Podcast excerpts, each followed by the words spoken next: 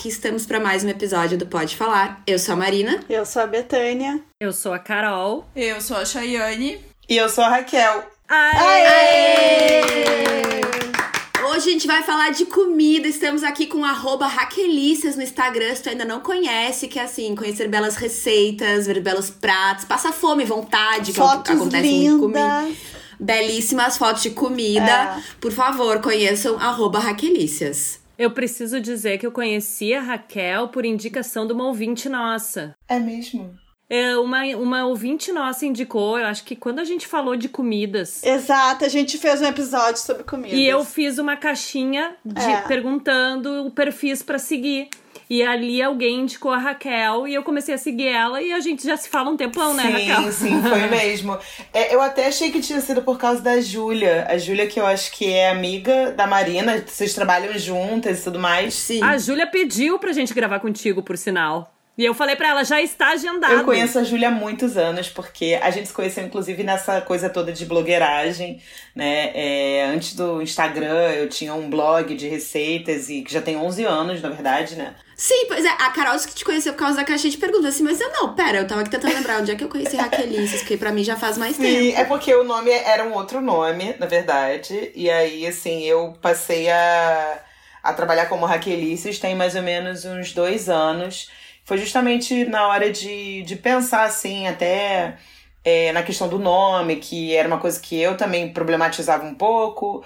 Algumas pessoas também, que eram leitores do blog, levantaram essa questão e tal, porque era um nome que remetia levemente essa coisa assim de gordofobia e tal, e foi uma coisa que me incomodava também.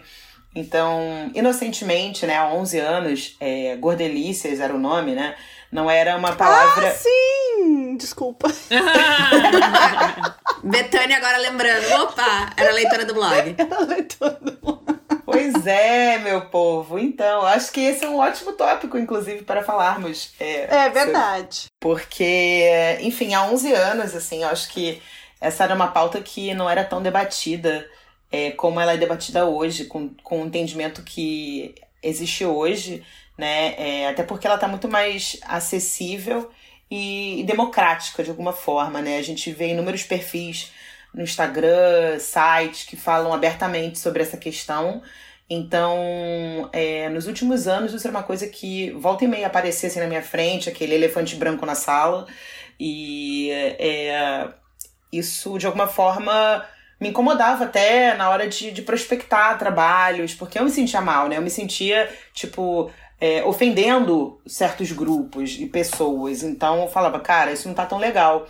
E aí eu recebi uns e-mails de vez em quando, alguns meio mal educados, alguns é, de um jeito bem bacana, falando assim, poxa, você já pensou sobre isso? E aí foi o momento que eu falei, bom, acho que eu preciso repensar isso. E aí uma amiga sugeriu, falou, pô, por que você não dá o nome de Raquelices?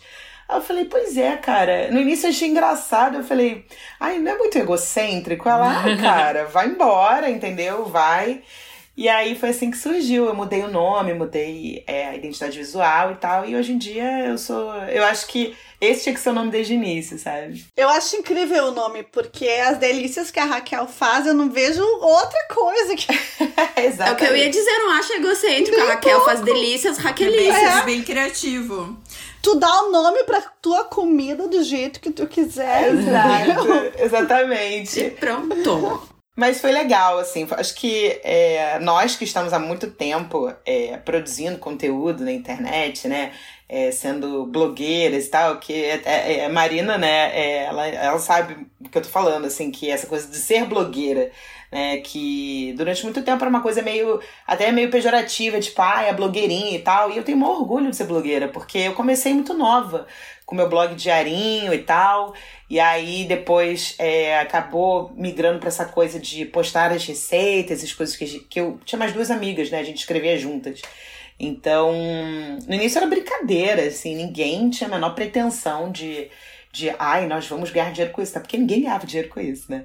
Sim. A gente no máximo recebia uma coisa ou outra, assim, um livro, um, um, um, um jabá que não era jabá, né? Pagar, ninguém pensava nisso. Então era muito por amor mesmo. E foi assim durante muitos anos, né? É, pelo menos para mim. Uh, hoje em dia não é mais a minha profissão principal. É, eu trabalho numa gravadora, né? Eu trabalho com música. Mas é, eu trabalho com marketing digital e redes sociais há pelo menos 12 anos, então assim, já tem um tempinho. Mas essa coisa da blogueiragem, de ser meio ratinho de internet, assim, isso já me acompanha há muito tempo. Então é, é muito gostoso, assim, eu gosto. Queria ter mais tempo. Ô Raquel, te perguntar uma coisa, sempre foi sobre comida, teus blogs? Não.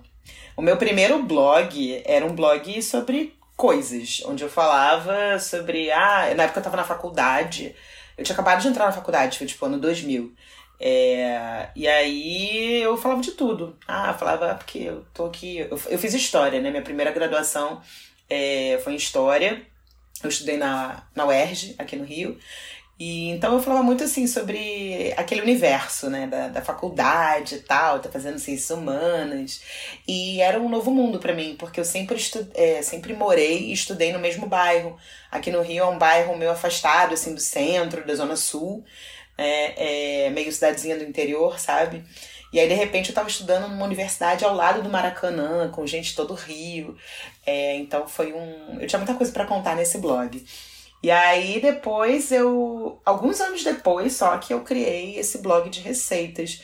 Mas no início não era só de receitas não, era meio que era de comida, mas a gente compartilhava meio que coisas que a gente via gostosas, assim, tipo, ah, um bolo colorido de cinco camadas, e aí postava e aí o pessoal ficava maluco, né?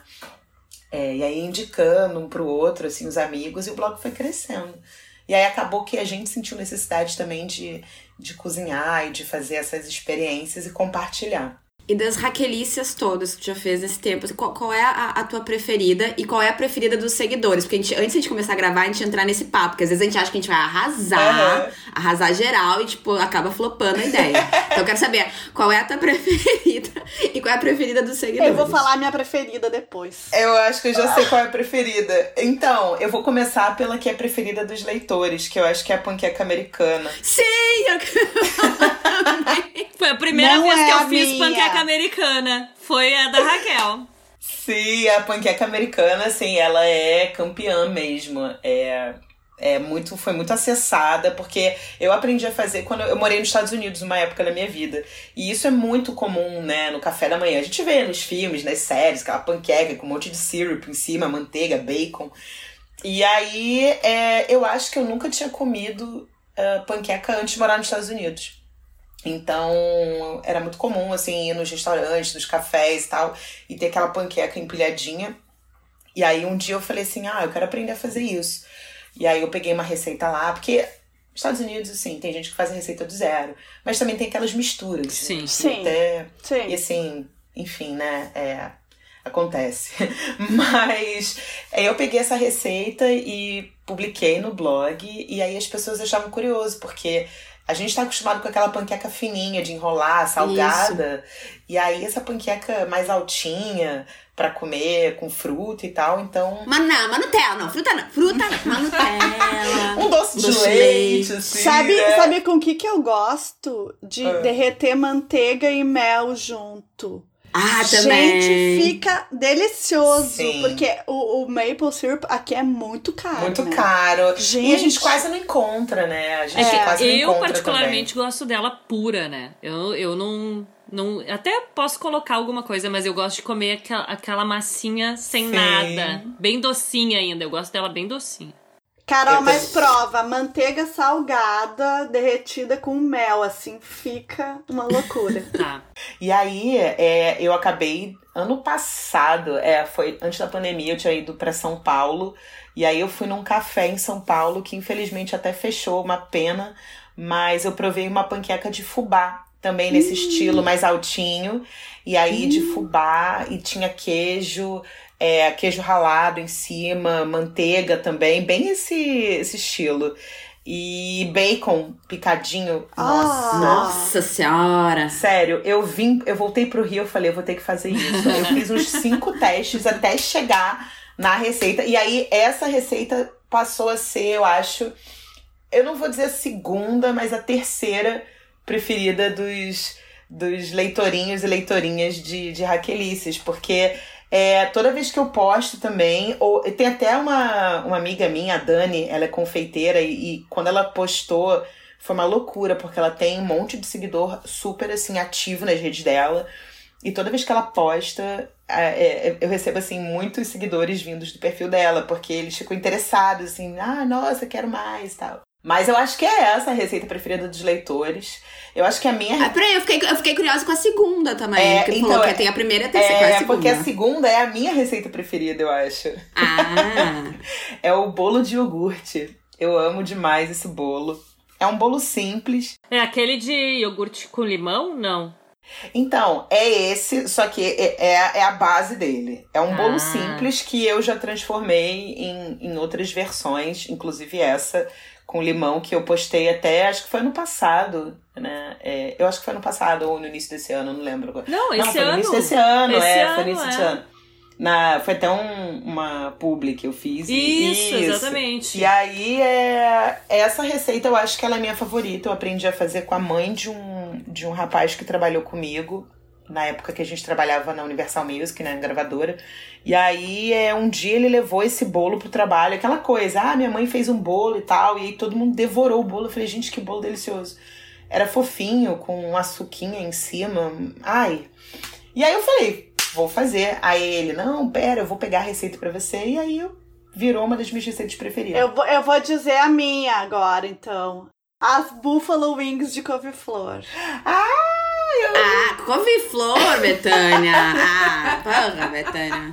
É que Mas eu, eu, sou, falar. eu sou do cara da salgado, Betânia fazer isso, Então, assim, cara eu fazia muito Buffalo Wings, a receita do Claude, sabe? Aham, Só que sim. eu botava na- a- as pimentas na metade. Até eu acho que essa que eu tenho não deve ser certa, porque é impossível comer. Se botar a quantidade que ele falou. Mas a- daí, quando eu vi que tu postou a de couve-flor, eu passei a fazer assim, ó. Eu amei. Sim. Não, eu acho tudo. É, Eu, inclusive, né, é, eu não como frango, né? Não como. Eu como pouca carne, na verdade. Não sou vegetariana, óbvio, porque eu, eu como proteína, né? Carne de boi, peixe e tal. Mas eu não como frango já tem uns três anos. Então, é, eu, quando eu fiz essa receita, que não é minha também, eu vi uma vez no Instagram, e aí eu falei, vou fazer isso em casa. É, eu falei, gente, eu acho que essa vai ser uma ótima maneira de chegar ali perto de uma coisa que eu gostava de comer há muitos anos. Então, eu acho essa receita sucesso também. O pessoal curtiu bastante. Eu posso dizer uma também que eu amo, que já, já botei no Pode Falar também. Ah, é, tem que O Dalgona, né?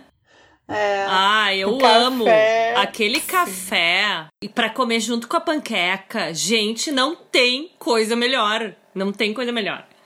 Esse café, é, é engraçado que esse café foi tipo a febre da pandemia, né? Assim, no início da, da quarentena. A panqueca É. também, né? Porque eu acho que É, todo mundo pão. Combinar. fazer panqueca. Pão também, Sim. é. Eu acho que na- no bingo da- das receitas de quarentena, é, essas três receitas elas estão lá, né? Na vida. O TikTok explodiu de, de como fazer dalgona coffee, assim. É que veio da Ásia, né? O, da- o Dalgona, eu acho que é coreano, não é? Esse café?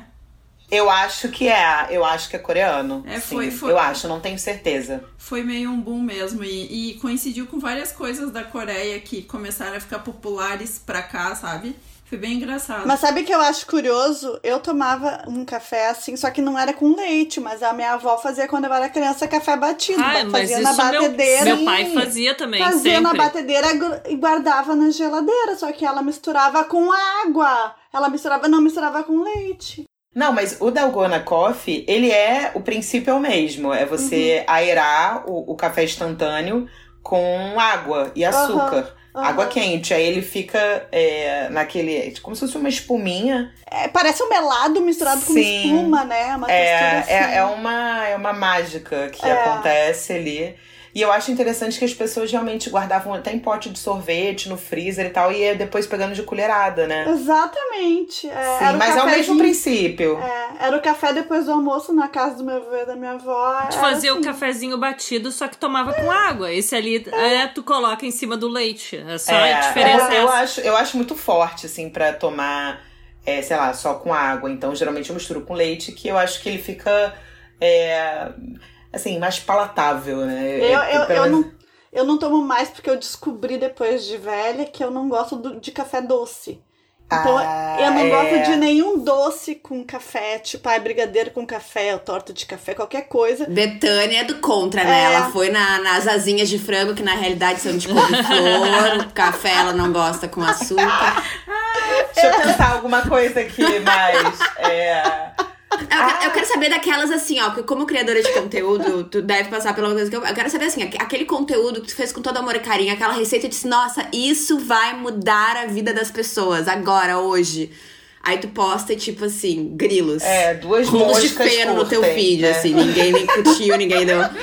É, então, eu tava pensando nisso, assim, eu acho que um conteúdo que eu fiquei muito empolgada desde o início pra produzir foi a carne de jaca. Porque. Ah, não, não, Raquel, Raquel, não, pera. Eu, eu, quero- eu quero te ajudar, Raquel. Me ajuda a te ajudar. Eu, olha só, Não, eu Raquel. falei pra Raquel que aqui a gente não tem costume de comer jaca, né? Eu acho que eu nunca comi jaca, gurias. Eu não lembro de comer Eu jaca, também não. não. sei se vocês. Não, eu já comi e eu já comi o que é pra ser a carne de jaca. Porque existia um café vegano, o estômago, e ela tinha uma coxinha de jaca. E eu, Sim. e eu fui pra comer a coxinha. ah, eu vou dizer assim, ó. Olha só. Eu acho que é muito complicado dar o nome de carne. Eu não botaria carne, porque eu acho que as pessoas vão. Porque aí a pessoa já tá. O cérebro programa pra comer uma coisa que tu já conhece o gosto, tá me entendendo? E é isso que decepciona. Porque não tem a ver. E eu não acho, não acho ruim. Só eu acho que não tem a ver. A, a, a coisa que eu acho que tinha que tirar é o carne. Dizer que é de jaca. Que aí a pessoa vai, vai abertamente, vai, vai ser mais receptiva. Mas quando a pessoa fala uma coisa assim, carne, tu tem uma concepção, se tu é. Se tu já comeu carne na vida, ou se tu é carnívoro, tu tem uma concepção do que, que é carne.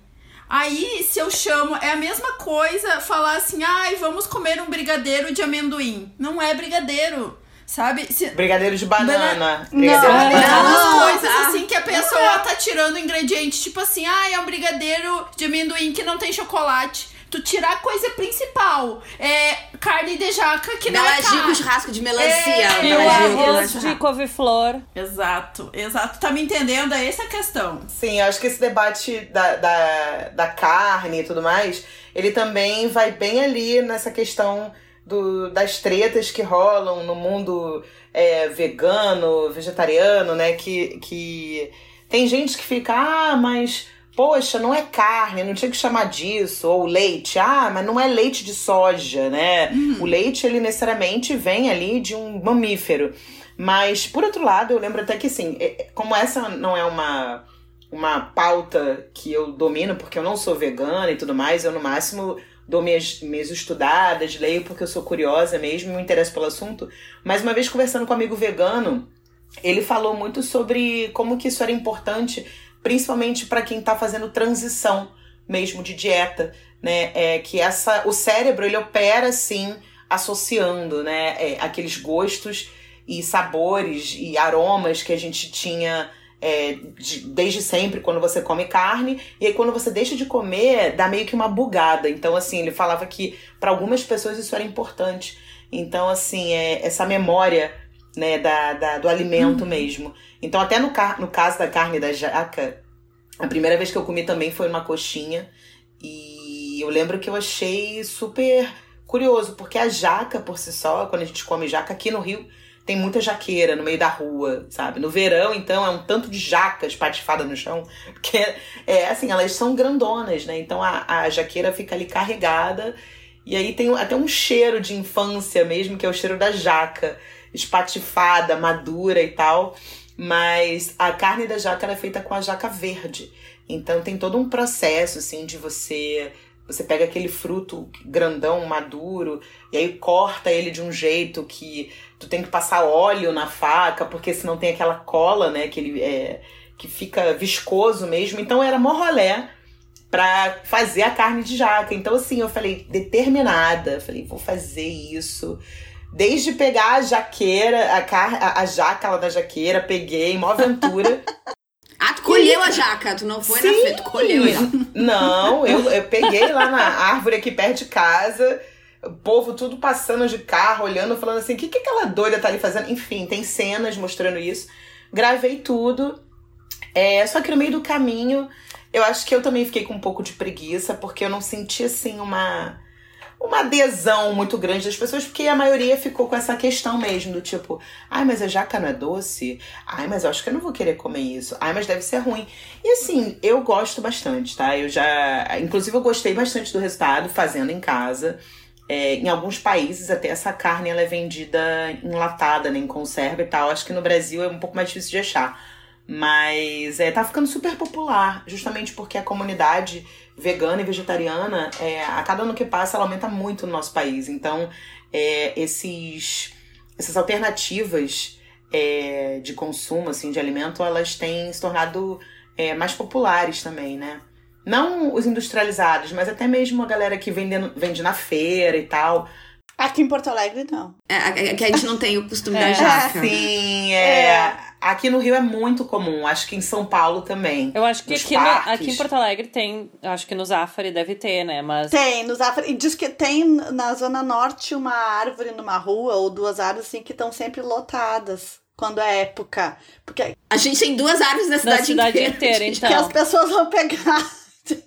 Gente, Mas quem é de Porto Alegre, se souber que tem mais jaqueira. É, nos avisa. Avisa.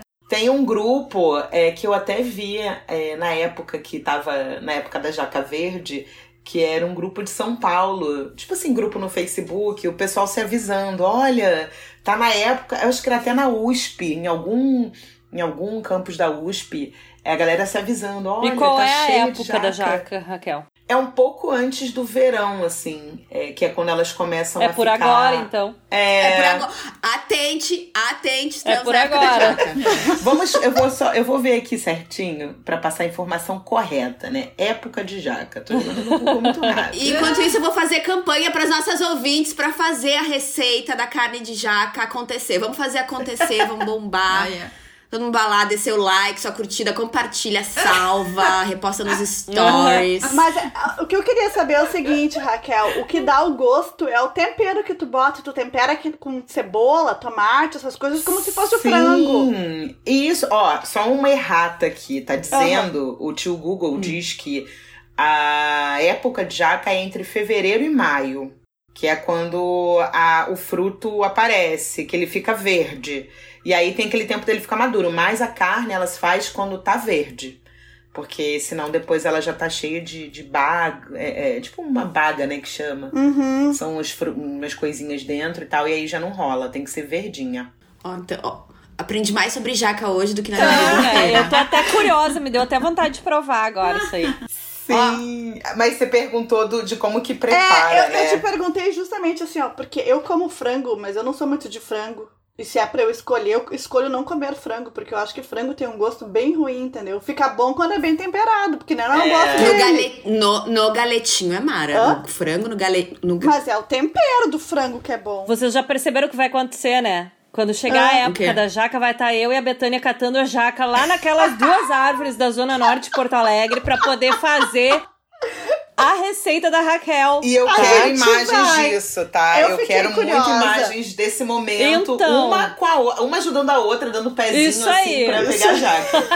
eu filmo, eu filmo, eu filmo. Eu sou boa nisso, eu bora, filmo. Carol, bora, Carol. Ô, Raquel, isso foi a coisa mais diferente que tu já fez.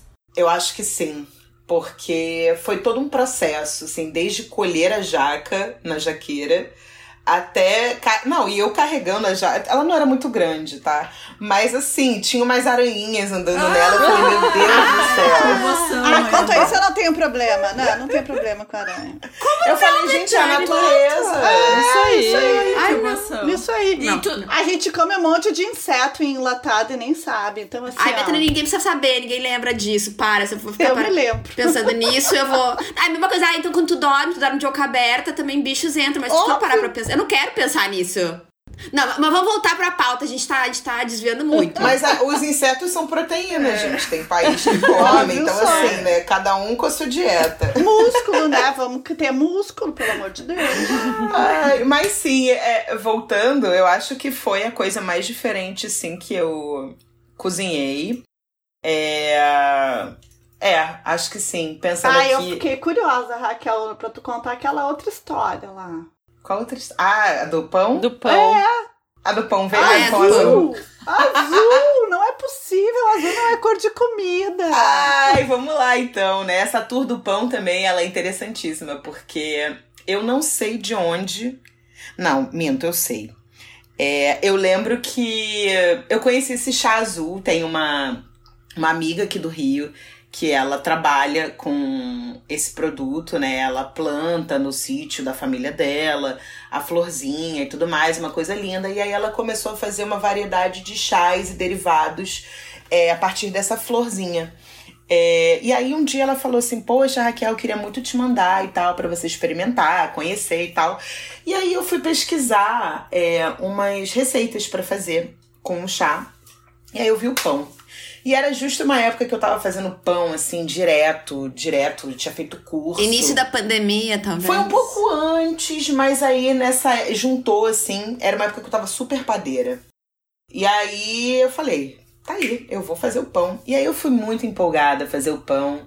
É, da primeira vez ele não ficou tão azul, porque eu não fiz na, a concentração de chá, assim, mais, né, é, mais pra extrato. Porque, de fato, assim, qualquer coisa que você assa, a, a, cor, dependendo, se não tiver um reagente na massa, ele acaba mudando a cor, né? Um, um reagente ácido. E aí é, eu fui e falei, não vou me dar por vencida. Fiz o pão de novo. Ficou com um saborzinho, assim, bem levinho do chá. E aí eu postei. E aí. Pausa dramática. Pausa dramática, Hello Darkness, my old friend, ao fundo. Ela postou a escolha do celular esperando a, a, chuva de likes. Não, agora vem, eu chuva tava de likes. assim, sabe? Agora vem. Cara, agora vem o flop, né? Porque foi isso que veio. Começou, começou que as pessoas ficaram falando, ai, mas onde que eu encontro isso? Ai, mas não é esquisito. E aí teve essa pessoa que falou, ai, parece que o pão tá mofado. ah, não, mas mofado não, né? A pessoa falou, é demais. gente, não, mas mofado fiquei, daí é maldade. Ah, não. Não, não, e assim, gente, olha, depois eu, eu, trabalho com imagens, né? Infelizmente estamos aqui num podcast e aí eu não vou poder mostrar a foto, mas é só vocês entrarem lá em Não, arroba mas vai, vai estar, a gente vai dá botar uma a foto. olhada, dá uma. Não, essa foto vai ter que entrar aí, vai ter que entrar, porque as pessoas precisam ver. Pode ser a imagem, a capa do episódio Vai ser. no Instagram. Não, eu acho que tem que se dividir entre a carne de jaca e o Eu acho.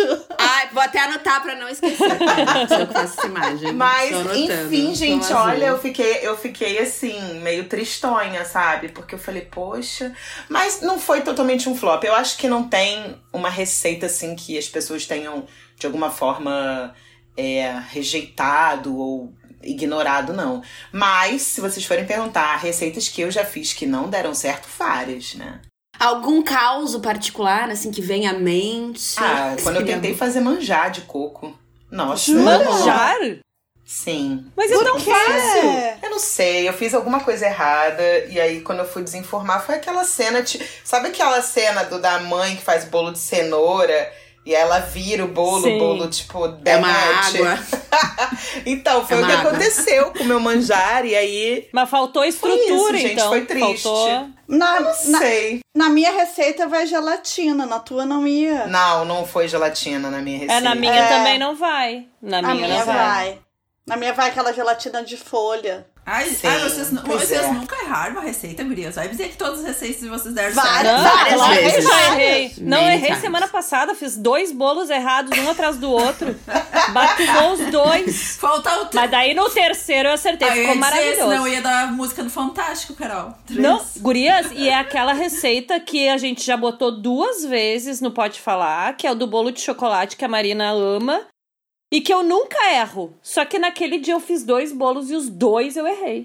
Mas assim, Ah, confiante demais, também. Carol. As de salto alto formas eram campo. novas. Eu nunca tinha usado aquelas formas, nunca Ah, tinha é. feito naquele formato. Eu não sei se, né, Tem Pode super a ter ver, sido. tá? E daí, na segunda vez que. Na terceira vez, então, né? Na segunda, numa, numa forma, daí deu certo, ficou belíssimo o bolo. Mas aí da terceira vez tu fez em outra forma? Não, ou na fez... mesma forma. É, então, eu percebi isso já, que assim, é, às vezes se eu mudo a forma, ela tem um tempo de forno diferente, ou ela não tá ainda ali curtida o suficiente pra então, assar. pois é. Tem isso, tá? E daí eu, fui já, já pesquisar, aprendi né, Raquel? assim. Fui pesquisar, fui pro Google. Eu não, vou ter que descobrir o, o porquê que um bolo abatuma. Por quê? E daí. ah, pra, pra quem é de outras regiões do nosso Brasil, bolo abatumado é bolo solado. Bolo que não cresce. Não cresceu. Ou ele até cresceu, mas daí ele caiu no meio, assim, tá? Sim. Ele afundou. E daí eu fui ver alguns fatores. O primeiro dizia para não usar o ovo gelado. E eu geralmente tiro da geladeira e já, já coloco. Então, tirar um pouquinho antes da geladeira para não estar tá gelado. Segundo fator, não usar muito fermento. Às vezes a, a, receita é uma colher de sopa, tu acha que tu precisa botar duas e daí isso pode estragar. Terceiro fator, não bater demais. É, Super. por causa do glúten, né?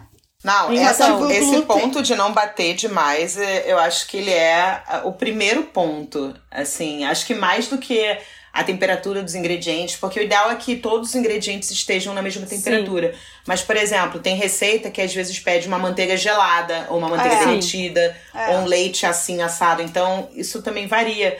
Mas e nesse é, dia foi o que é aconteceu. É, é, foi o que aconteceu. Esses dois que deram errados, eu, eu fiz na batedeira. O ah. terceiro eu fiz na mão. Na mão. Na sim. mão. Na força do ódio. Na, na força, força, do ódio. ódio. Esse ah. vai dar certo. Claro que daí eu, eu arrumei tudo, entendeu? Eu tirei antes o, o ovo da geladeira. Eu não bati tanto e coloquei exatamente a quantidade de fermento que dizia. Não, não botei Sim. aquele chorinho a mais, entendeu? Mas eu nunca é... botei chorinho de Ah, fermento. é que eu sempre eu coloco. Então Gente, agora eu não vou mais colocar. Eu pensei nisso. É tipo assim, por que não colocar então, mais um pouco? vai que não cresce, né? Vamos botar mais um pouquinho pra crescer. Sabe que é. eu, eu, nunca acertava bolo. E um dia eu tava com muita vontade de comer um bolo. E eu tinha um ovo na minha casa. Um ovo. Daí eu fui pro Google e botei receita de bolo de chocolate com um ovo. Encontrei essa claro. receita. Está publicada, inclusive, no. Eu acho que entrou no Pode Falar. Aí é isso. E assim, ó, mas a receita ela é muito boa porque eu acertei todas as vezes que eu fiz e eu faço bastante. Uhum. Que tu mistura todos os ingredientes secos numa baciazinha, bota um ovo e derruba ali, bota o azeite, é com, é com óleo, tá? Uhum. É com óleo e tu pega uma xícara de água fervendo mas eu pensei, eu vou derrubar isso aqui em cima do ovo, vai cozinhar o ovo e não vai uhum. dar certo. Vai fazer um omelete. Vou fazer um omelete no meio do bolo, entendeu? Porque eu não era boleira. E, gente, deu certo. E eu fiquei deu tão certo. feliz. Pois é, essa, é, tem receita que. Tem uma receita que eu já fiz também, que é um desses bolos que você sai tacando os ingredientes e aí a mágica acontece, que eu falei, isso não vai dar certo. Tem menor chance. E no final deu. Assim, já fiz bolos melhores, mas eu acho que quando.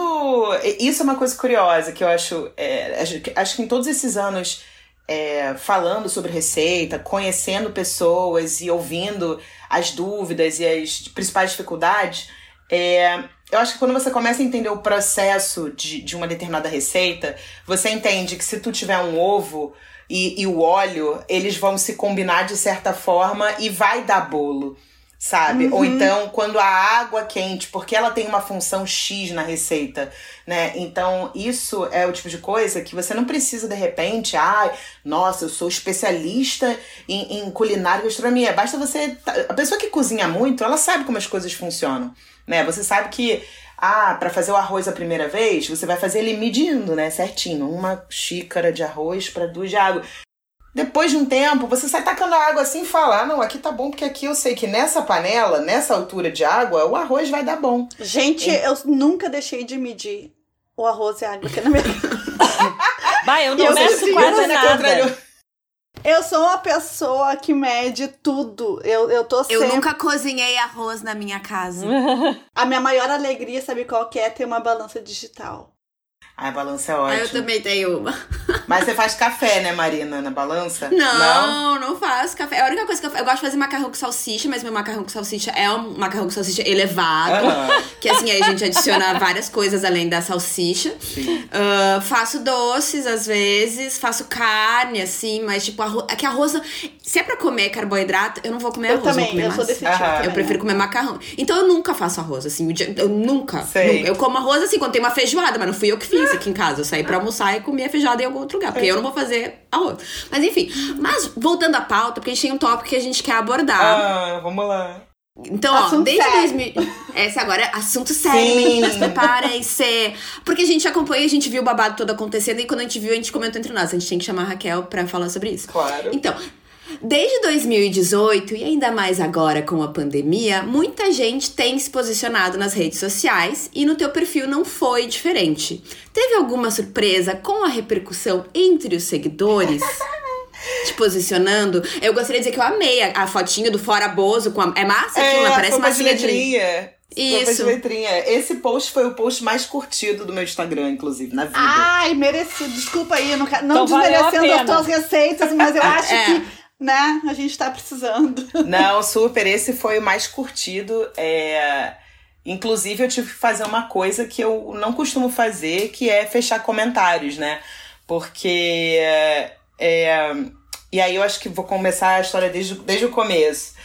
Uh, eu nunca tive é, questões, assim, problema em me posicionar politicamente, porque isso é uma coisa que eu venho fazendo acho que desde sempre, desde adolescente. Eu sempre fui muito envolvida com questões políticas, é, desde escola mesmo, tá? E aí, na primeira vez que eu votei, eu fui daquelas pessoas que tirou o título antes dos 18 anos.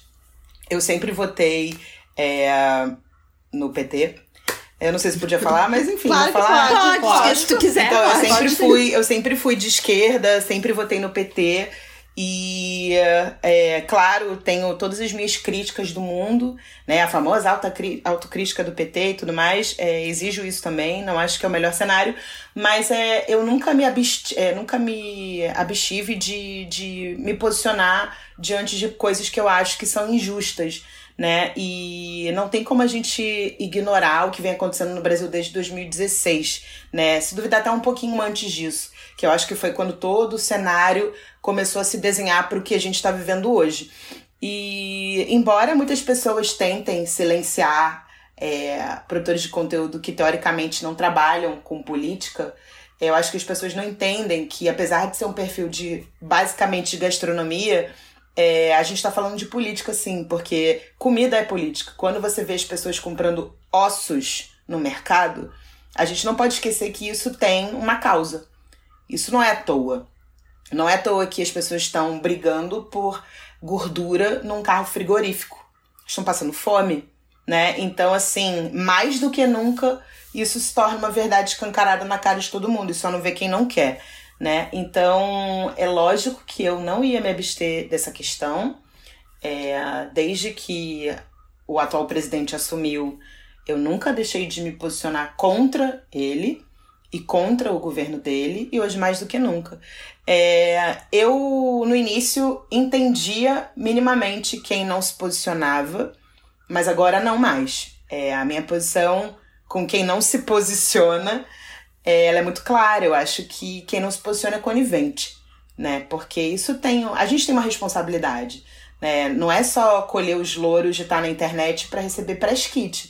Né? Eu acho que a gente fala com comunidades, né? A gente cria comunidades quando a gente cria um Instagram. Você tá falando nem que seja ali com a, a galera da sua rua, a galera do seu bairro, seus amigos e sua família, você tem uma audiência, você tem os olhos voltados para você. E qual é a mensagem que você quer passar? Você pode não passar nada, mas no fundo você tá passando, né? Então assim, eu não me coloco acima da verdade, né? Eu tenho a minha opinião e os meus valores que eu fui acumulando ao longo da vida, né? É, e agora não seria diferente. Então eu faço igual a ET Bilu, eu busco conhecimento para justamente não não dar umas escorregadas. Eventualmente eu vou acabar escorregando, como eu comentei com vocês no início, né? Que era a questão do blog.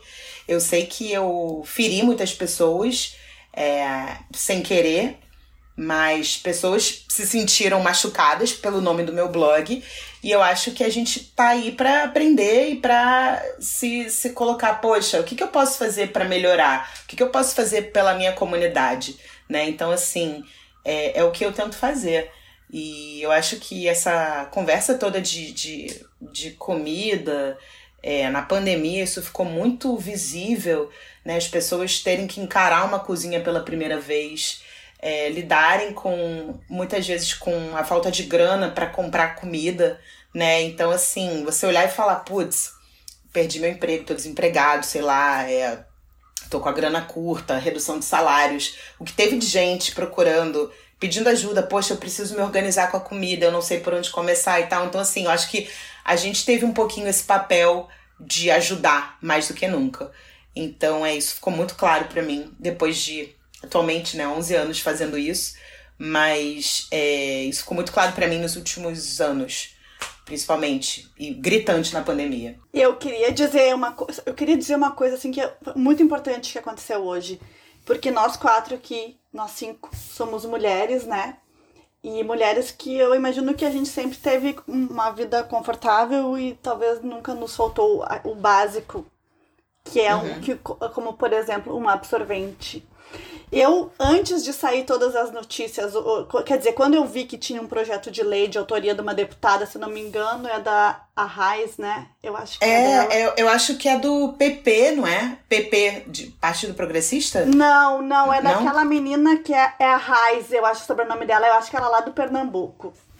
Eu não tenho certeza, mas depois eu, eu posso olhar.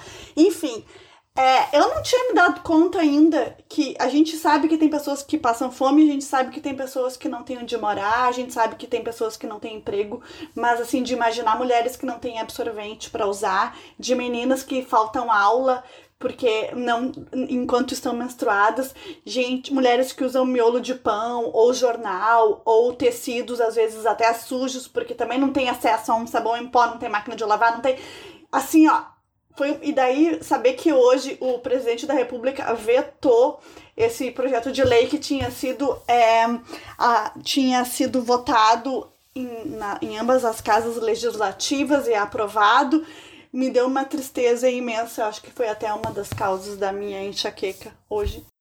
Sim, e, é, eu, eu, eu é, tava é lendo aqui. triste, né?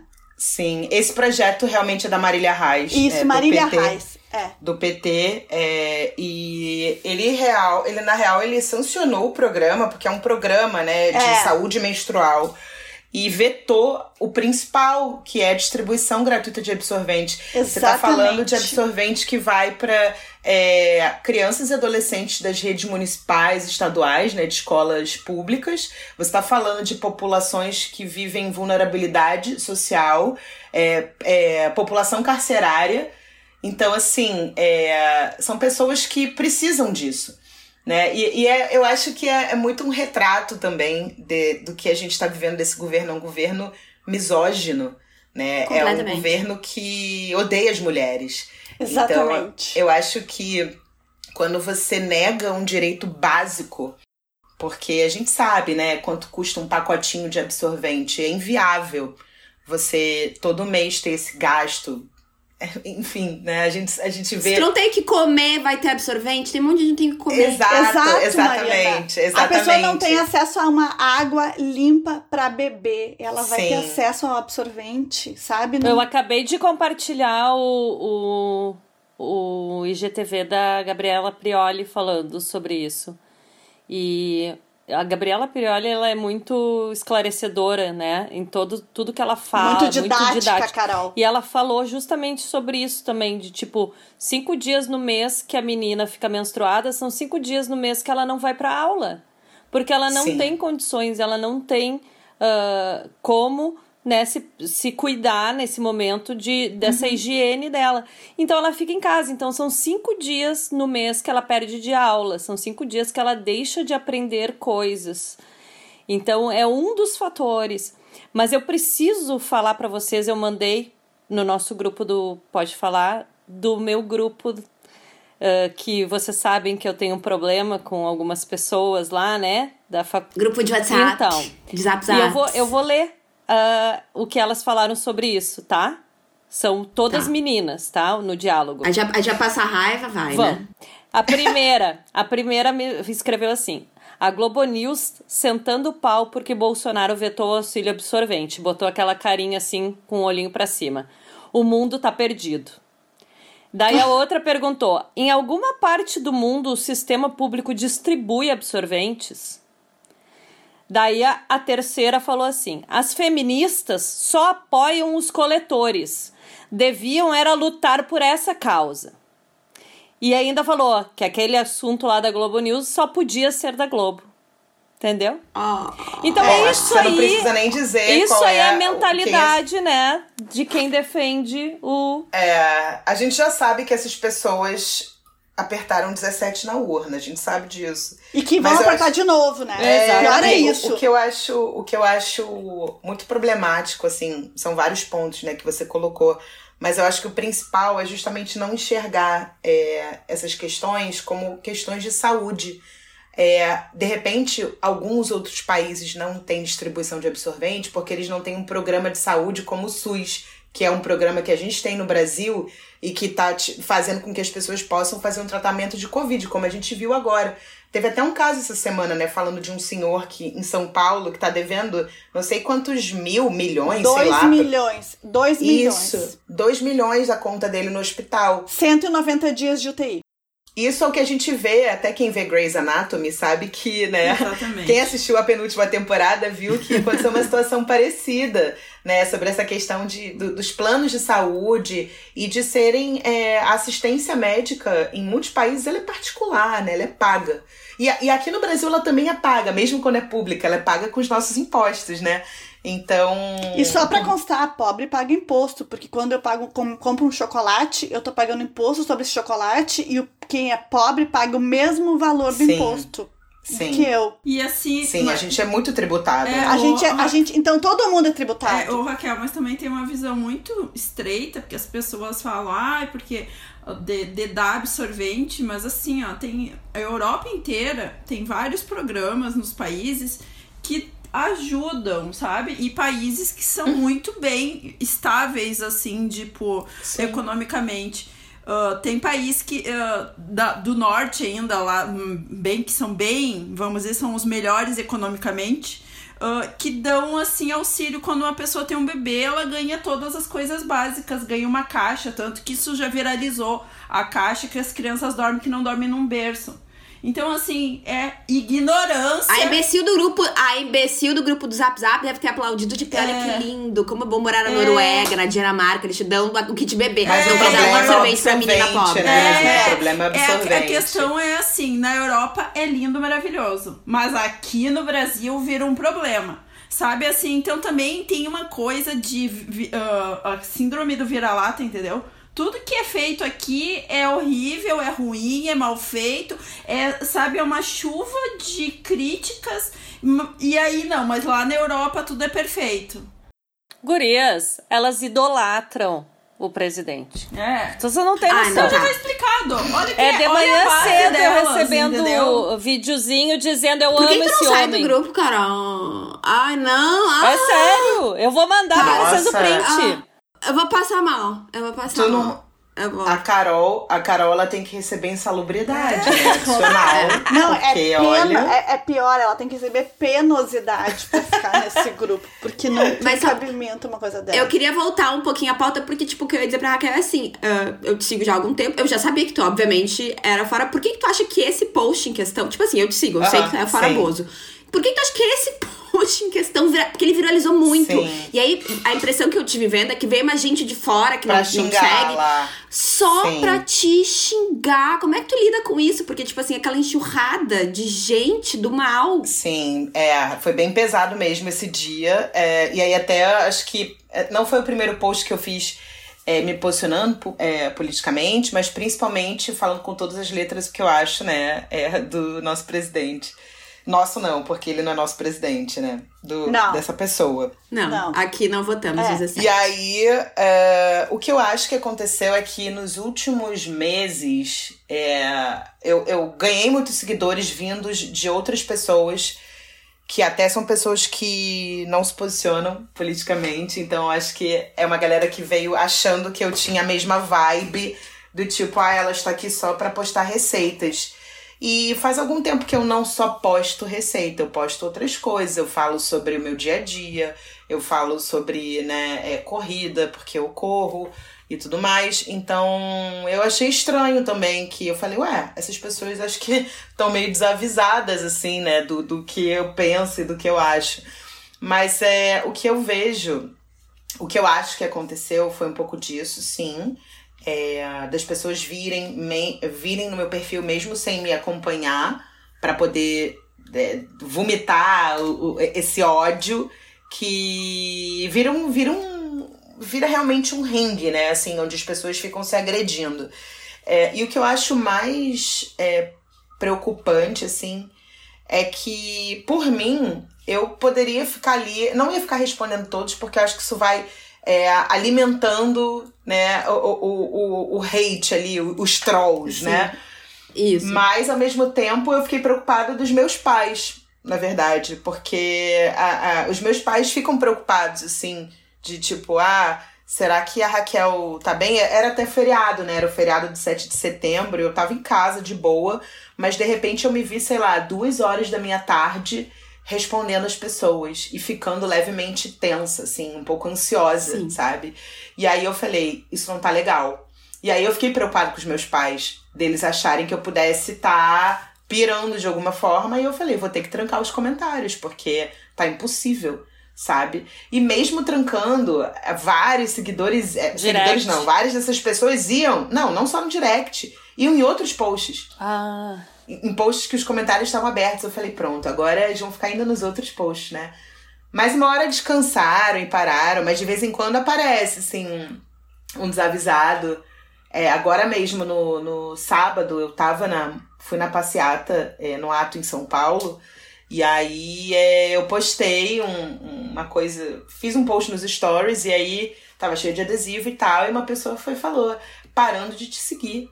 Aí eu falei, meu amor, não sei nem por que você tá aqui ainda. Não né? precisa Eu avisar, só vaza. que- É, e assim, eu perdi. É que as pessoas se acham muito importante delas têm que É, avisar. cara. Não, e, e o que eu acho mais impressionante é que o argumento dessas pessoas é muito baseado no ah, mas e a liberdade de expressão?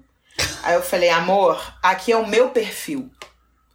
Aqui você não vai falar o que você tá falando, porque eu não, eu não, eu não corroboro com apoiadores de genocida, então você, por favor, se retire, sabe? Porque aqui nesse perfil sou eu que mando.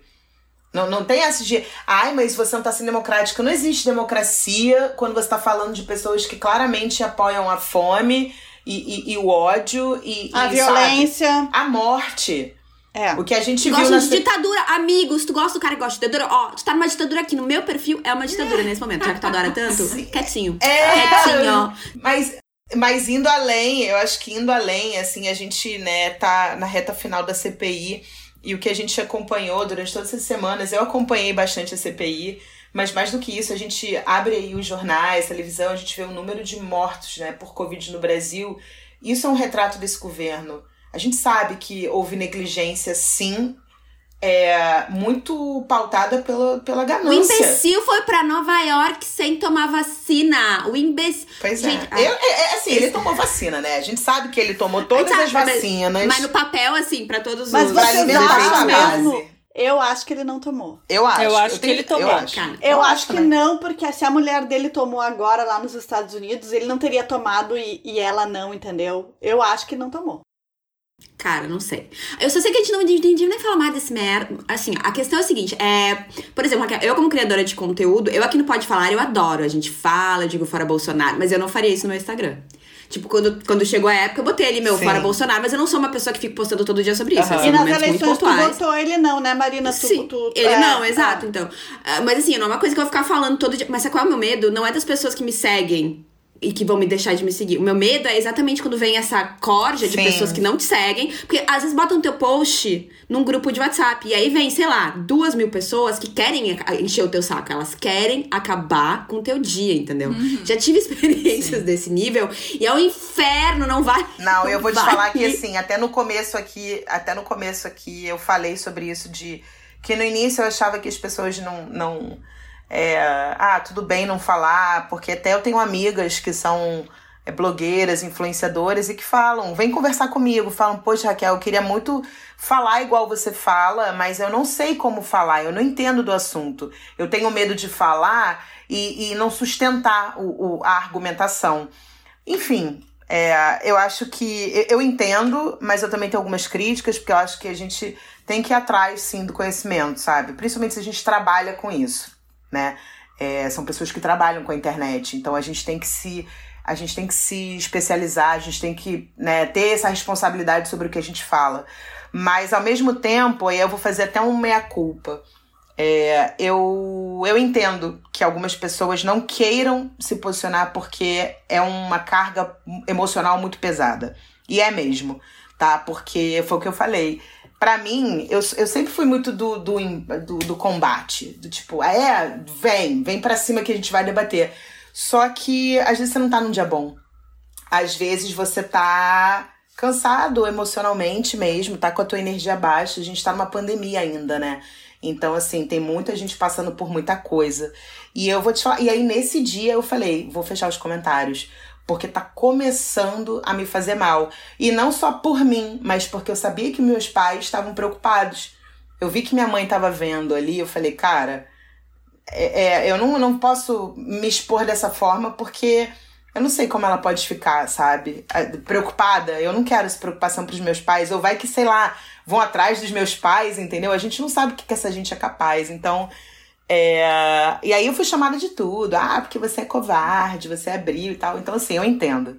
Eu entendo quem não queira, porque é, é pesado mesmo. E foi o que você falou, Marina. Eu acho que jogam ali teu post num grupo de Telegram da vida e aí vem a horda, né? Pra Bem. cima. E aí você fica numa de vou bloquear tudo. Tem gente que simplesmente tira o perfil do ar. Eu já vi gente fazer isso, porque a pessoa ficou maluca, assim, tipo, cara, não sei como parar, entendeu? A Manuela, né? Eu, era o que eu ia dizer, eu ouvi a Manuela, a Manuela Dávila. Uh, dando, não, ela fez um episódio não, eu falei do Calcinha da outra lá. Manuela. Ah, outra Manuela. A Xavier. Não, eu ia falar ah, da é Manuela é Dávila. Que a Manuela a Dávila. Sim, então, ela, né? Uh, e eu, eu ouvi o calcinha larga com ela. E elas perguntaram como é que era isso. E ela disse que ela tinha mais medo em função né, da família, dos pais, da filha, do que por ela. Porque ela disse que ela chegou no momento que ela. Toda pessoa que começava a xingar ela, ela pegava e começava a filmar a pessoa. Uhum. Ela filmava a pessoa e daí a pessoa parava, entendeu? Daí ela não falava mais nada. E eu, Mas ah, eu porque falar... eu tô te filmando, tu não vai falar mais nada? Não, pode falar agora. Agora eu tô te filmando, pode falar. Tá querendo palmas? Tá aqui, Sim, pode falar. Eu vou te falar que eu printei algumas pessoas, printei e postei o que as pessoas falaram. É, e assim, quando eu entrei em alguns perfis, falava, ai Deus, assim, não sei o quê. É, ah, religioso é discurso, e tal. Né? Eu falo, nossa, tu é muito religioso mesmo. Ah, eu lembrei, teve uma pessoa que veio discutir comigo isso. Porque eu levantei essa questão, falei, poxa, infelizmente muitas dessas pessoas que estão vindo aqui me xingar e falar o que estão falando são pessoas que se dizem, né, religiosas, é, enfim. Elas cristãs, se chamam cristãs. É. Cristãs. E aí teve essa mina que veio falar comigo assim: ai, mas você tá sendo preconceituosa. Porque nem todo cristão é isso. Eu falei, amor, acho que você não entendeu o que eu tô falando. Eu tô falando que se você é uma pessoa que se diz cristã, é, eu acho que o mínimo que você tem que fazer é respeitar o que aquela outra pessoa tá falando. Se você não concorda, sai do perfil dela. Eu não tô indo no perfil de bolsonarista falar que ele é isso ou aquilo outro. Mas as pessoas pois é. estavam é. no meu perfil me xingando, me chamando de covarde, deixando, me deixando numa situação que tava foi justamente o que a Manuela Dávila passou, né? Não é por ela mais, é pela família. E eu fiquei preocupada com os meus pais. Eu falei, gente, é, se vocês não têm pena de mim, pô, eu tenho dois pais, eles são idosos já, sabe? É, parem um pouco. Mas as pessoas, eles não têm pena. Não, é horrível. E às vezes tem umas pessoas malucas. Eu tava vendo, antes de começar a gravar, eu tava vendo um documentário, inclusive por causa disso. Estreou hoje. Uh -huh. Chama 15 Minutes of Shame na HBO. Uh -huh. Que é, é assim, a Mônica Lewinsky é uma das produtoras, ela também faz a, a introdução e a narração do documentário. Irado. E aí tem vários casos de pessoas que foram canceladas, assim, e tipo, e é interessante de ver. E no final tem uma menina, uma menina negra, que ela foi eleita, agora não vou lembrar do cargo, mas ela tava na universidade. Ela era a primeira menina negra a ser eleita pra outra coisa. E, tipo assim, aí um grupo de direita, branco, extremo, blá blá blá, começou a ir em cima dela. E, tipo assim, sabe aquelas pessoas que não querem largar o osso? Não. Transformaram a vida dela no inferno. Ela vai pra polícia, reclama, a polícia diz, ah, só ameaça online, não, não parece algo sério. E a criatura, tipo, entendeu? Todo dia indo pra aula, sofrendo. É, bom, ela processou eles, ela ganhou. Enfim, então é sobre todas essas questões, vale a pena dar, dar uma olhada, que as pessoas realmente elas se desumanizam quando elas entram Sim. na internet. Ou melhor, elas não se desumanizam, elas desumanizam o outro, uhum. quem ela tá vendo. É bizarro. Vale a pena assistir, gente. É 15 Minutes of Shame. 15 minutos de vergonha. E eu acho HBO. também Sim. importante falar, porque assim, eu já vi alguns debates na internet, tá? An- Antes, eu agora sou criadora de conteúdo, mas perto de vocês eu sou um neném. Porque eu tenho Instagram, assim, profissional, né? né? Que não é mais só minhas fotos pra família e amigos. Ah, já, vai faz, já fez três anos. Mas uma coisa que eu lembro que antes falavam e eu não tinha como mensurar era a questão que tu falou assim: ah, vai lá uns seguidores, porque tem, tem pessoas que são muito maldosas, e tu printa e tu expõe, sabe? Como. Tipo assim, as pessoas. Eu, eu via uns debates assim, ah, mas a pessoa que é criadora, ela tem que ser. Ela não pode expor o seguidor, ela tem que ser mais madura. Às vezes a pessoa tá num momento ah, tipo assim, que não tá bem, ou a pessoa ali não tá bem, tu não pode expor seguidor. E hoje eu já penso assim, pode expor sim. Porque tem, tem coisas que também tu tem a, a pessoa que tá atrás, ela pode até ser privilegiada, ela pode até ter um número de seguidores muito grande, ter mais condições, mas a pessoa também tem uma saúde mental. E as pessoas julgam muito assim: ah, essa pessoa tem 100 mil seguidores, ah, isso nada bala. É como assim: ah, essa pessoa ela é rica, nada Faz bala. parte, Faz né? parte. As pessoas, É. ai, tem que aguentar, é famosa, tem que aguentar. Aí Né. tu vai olhar os comentários e as que não são. não São. É, é uma coisa, tipo assim, tem, tem certas coisas na internet que, depois de anos trabalhando com isso, eu chego à conclusão que às vezes, assim, às vezes é melhor ficar quietinha. Eu imagino eu que todo mundo que me segue, a maioria que me segue, tem uma noção de que eu, obviamente, sou ele não, fora Bozo, porque, tipo, ele é um boçal. É só Ele é um ouvir o criminoso. podcast, né? As pessoas que escutam o podcast. Já então, sabe. no podcast eu me sinto mais livre pra falar, porque a pessoa tá ouvindo tudo. Me sinto mais confortável. Mas no geral, no Instagram, só em momentos muito pontuais. Não vou ficar postando todo dia, porque é incomodação. Na certa, e eu não estou afim de lidar com incomodação. Sim, e eu acho, eu acho que isso é completamente é, plausível, sabe? Eu acho que a gente, acima de tudo, tem que zelar pela nossa saúde mental. A gente fala muito disso, né? Saúde mental pra cá, pra lá, mas isso é uma realidade. A gente tá numa pandemia ainda. É, como eu falei, passamos por muitas coisas, ainda estamos passando, e a, a internet, de certa forma, ela é muito positiva para estabelecer conexões, amizades que. Eu tenho amigos, a Júlia mesmo, né, que eu conheci lá atrás, uma pessoa que até hoje eu tenho contato, e a gente nunca se viu pessoalmente. Olha que loucura isso. A gente se conhece há muitos anos e nunca nos vimos pessoalmente, porque toda vez que a gente tenta se encontrar acontece alguma coisa, e enfim. Mas é, eu tenho muitos amigos que eu. É, muitas relações de amizade que eu construí na internet. Então, ao mesmo tempo que é muito positivo para isso, para ter troca, é, às vezes pode ser um pouco perigoso. Porque, de fato, é, às vezes uma coisa viraliza na internet e é o seu nome lá, é a sua paz que deixa de existir.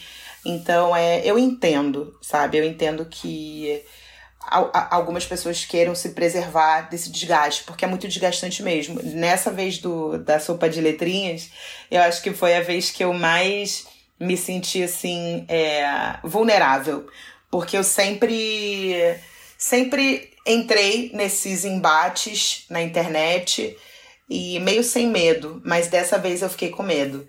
É, não por mim. Era muita gente. Sim. É porque era muita gente. Foi muita é gente. isso que é meu medo, quando é muita gente. Muita gente. E, e uma agressividade que eu nunca tinha sentido. Então, isso me fez mal. Mas me fez mais mal pela minha família. Porque eu falei, cara, eu não quero dar essa preocupação pra eles, eu não tô aqui pra isso. E aí eu acho que entra muito assim, da gente escolher nossas batalhas, sabe? Eu acho que é, o meu papel, a minha linha editorial, ela conversa assim com é, comentários políticos aqui e ali. Até porque, né, é, o, o assunto que eu falo e da forma que eu falo não é só receitas de bolo. Receitas de bolo são muito legais, mas é, dentro do que eu acredito hoje, do que eu quero passar para as pessoas e dividir, vai um pouco além, né? Vai, vai muito nessa questão da gente pensar as nossas formas de consumo, a gente evitar desperdício.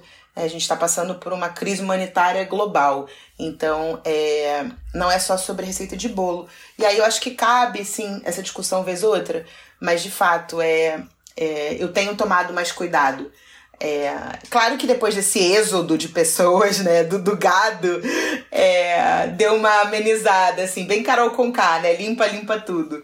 E eu acho que rolou essa limpeza ali no, no, no meu feed, né, e de pessoas que me seguem. Eu acho que as pessoas que estão ali ainda acreditam também no que eu acredito e, e, e a gente está mais em paz, é, até para poder falar um pouco mais de outros assuntos. Mas é, é, é complicado, assim, é um assunto complicado seja qual for a sua decisão, assim, de falar ou não falar sobre o assunto. Acho que é eu, isso. Eu, eu falando como uma consumidora de conteúdo, então eu me sinto mais à vontade de consumir um conteúdo que eu sei, entendeu? Eu, eu hoje em dia eu tem muita gente que eu sigo que eu gosto, mas que eu fico com aquela dúvida na cabeça. Será que apertou 17? Isso acontece e, comigo também. E assim, e, e, já, deixei de, já deixei de seguir várias que não, não falaram absolutamente nada, mas não foi por isso, mas foi pelo contexto todo, sabe? Ali tu começa Sim. a unir pontos e a gente faz isso, né? Talvez uhum. fui injusta com algumas. Não que pra pessoa tenha algum problema eu deixar de seguir, óbvio que não, porque eu também não vou lá avisar. Mas assim, eu sinto necessidade de saber. Sim. Entendi. Sim, é, eu acho que isso parte também muito do, do princípio da transparência, né? Porque a gente, e eu repito isso, não somente como é, produtora de conteúdo, mas também como profissional da internet, né, de marketing, de criar estratégias para marcas e diálogos ali entre marca e consumidor, eu acho que essa coisa da, da confiança é muito importante. Né? Quando você constrói uma audiência que vai consumir o teu conteúdo de influenciadora, é, você não está só consumindo o batom ou o lanche que a pessoa come, né? É, é, que, que, que ela tá falando. É o que essa pessoa tá falando. Você acredita na pessoa, né? E não necessariamente no batom. Mas é tipo, ah, a Marina tá falando que esse creme é bom. Então eu acredito nela. Porque pelo todo. Não é só pelo batom, sabe? Exatamente. Daí, eu, pra eu confiar que a Marina tá falando aquilo, eu vou lá ver quem a Marina segue também. Entendeu? Eu sei é, que. É, porque é uma, é uma relação que vai se construindo, né? Exatamente. Assim, a, a Marina tem leitoras, eu sou uma, eu acompanho ela há muitos anos. Então, assim, eu sei que quando eu vejo Marina falando sobre é, os filmes que ela assiste, as séries é, é, é como se a Marina fosse minha amiga, assim, é, é uma relação... Ai, mas agora nós somos... Exatamente. Agora, agora tá somos amigas pessoais, minha amiga pessoal Marina. É. amiga íntima. mas, é, mas eu acho que é isso, assim, é, eu tenho muitos leitores, né, muitos, muitos seguidores do meu bairro. É, da ilha. Então, até outro dia eu fui no shopping. Ah, tu é vizinha aí... da Ana? Sou! Ah, minha vizinha. É. Ela é minha vizinha, aqui da Ilha do Governador City. É, mas eu já, eu já era amiga da Ana antes, mas agora a gente, a gente nem pode se ver tanto, né? Porque pois foi é. na pandemia que ela se mudou. É. Mas eu tava no shopping e aí veio essa pessoa falar comigo. Ela falou: pô, eu sou a fulana, eu sempre falo com você. Aí eu, eu lembrei da cara, é porque a gente tava de máscara, mas eu, eu reparei nos olhos, eu falei, pô, é a Tainá. Então, assim, é, toda vez que eu falo de algum restaurante que eu fui aqui no bairro, as pessoas falam: hum, a Raquel foi e eu acredito nas coisas que ela fala. Não é uma pessoa que está me empurrando um restaurante. Né? Então, quando isso acontece, para nós que trabalhamos com a nossa é, chancela e aí isso envolve também o que a gente acredita, né? Os nossos valores. Então não dá pra enganar muito Nós tempo. não acreditamos em genocidas. Não, cruzes aqui, ó. Xizinho. Que não dá mais. Não, acho que hoje, hoje em especial foi um dia difícil, né? Porque teve essa questão da Mari Ferrer, né? E também ah, teve essa questão. Ah, isso aí, isso aí foi muito doloroso, olha. Foi. Eu acho que foi um, um 7x1, assim, brabo duas é, vezes para as dia, mulheres né? no geral é. mas é, é, é, eu acho que aos poucos também a gente vai é, se identificando nesse rolê. Eu, eu lembro que uma cozinheira aqui do Rio, ela tem até uma escola de gastronomia, ela também perdeu muito seguidor nesse dia. E aí a irmã dela era seguidora minha. E aí a irmã dela falou: pô, a Raquel também perdeu, vocês têm que se conhecer. E aí ela veio falar comigo, ela, poxa, vem aqui no meu restaurante, vamos, vamos se indicar mais, vamos, sabe? Construir essa, essa base, assim, porque ela é uma mulher cozinheira e a gente sabe que existe também sim, muito machismo nesse meio. Por mais que uns e outros vão lá na televisão falar que nunca sofreram é, machismo na cozinha, ele existe. Ele existe, sabe? Então, eu acho que é muito sim. Eu não sou uma profissional da gastronomia, né? Eu, eu trabalho com marketing e tudo mais, sou uma cozinheira amadora, mas eu acho que também é nosso papel, mais uma vez, é, dar voz, principalmente para outras mulheres e empreendedoras e que estão aí buscando seu espaço. É isso. Ah, Raquel, muito obrigada por participar aqui com a gente, por ficar horas aqui. Eu que agradeço o convite. Bater papo foi tão bom. Eu muito amei, obrigada. eu amei, amei o convite, amei bater papo com vocês. Gosto muito do trabalho de todas vocês, separadas e juntas. é, e é isso. Quem quiser, estou aí de portas de inbox aberto para receber muitos comentários, muito apoio, sabe? Construir essa rede de apoio, né? É de isso aí. tipo. Porque eu acho que é assim que a gente vai se, se ajudando, né? Não somente se divulgando, divulgando o trabalho, mas também segurando a mão, porque tá pesado viver no Brasil de hoje. Mas a gente vai se apoiando. Isso na vai causa. passar. Isso vai, Vai, passar. Vai passar. Vai, sim. vai sim. Hoje tá. Já, é, é- é o que eu sempre falo, falta menos do que antes. Esse é meu mantra. É isso que eu, é, é- é isso que eu digo. É que nem quando eu comecei na academia, que eu tinha mais um dia que passou que eu venci. Então, assim, né? Tá, ma- é, mais ou menos falta isso. né? menos. É, falta menos do que antes. contagem É regressiva e assim vai. É isso. Tamo junto. Tamo junto. Esse é o nosso EP da semana. A gente espera que vocês tenham gostado. Sigam arroba Raquelices para belíssimas receitas. Raquel, muito obrigada mais uma vez. E é isso, pessoal. Um beijo. Beijo.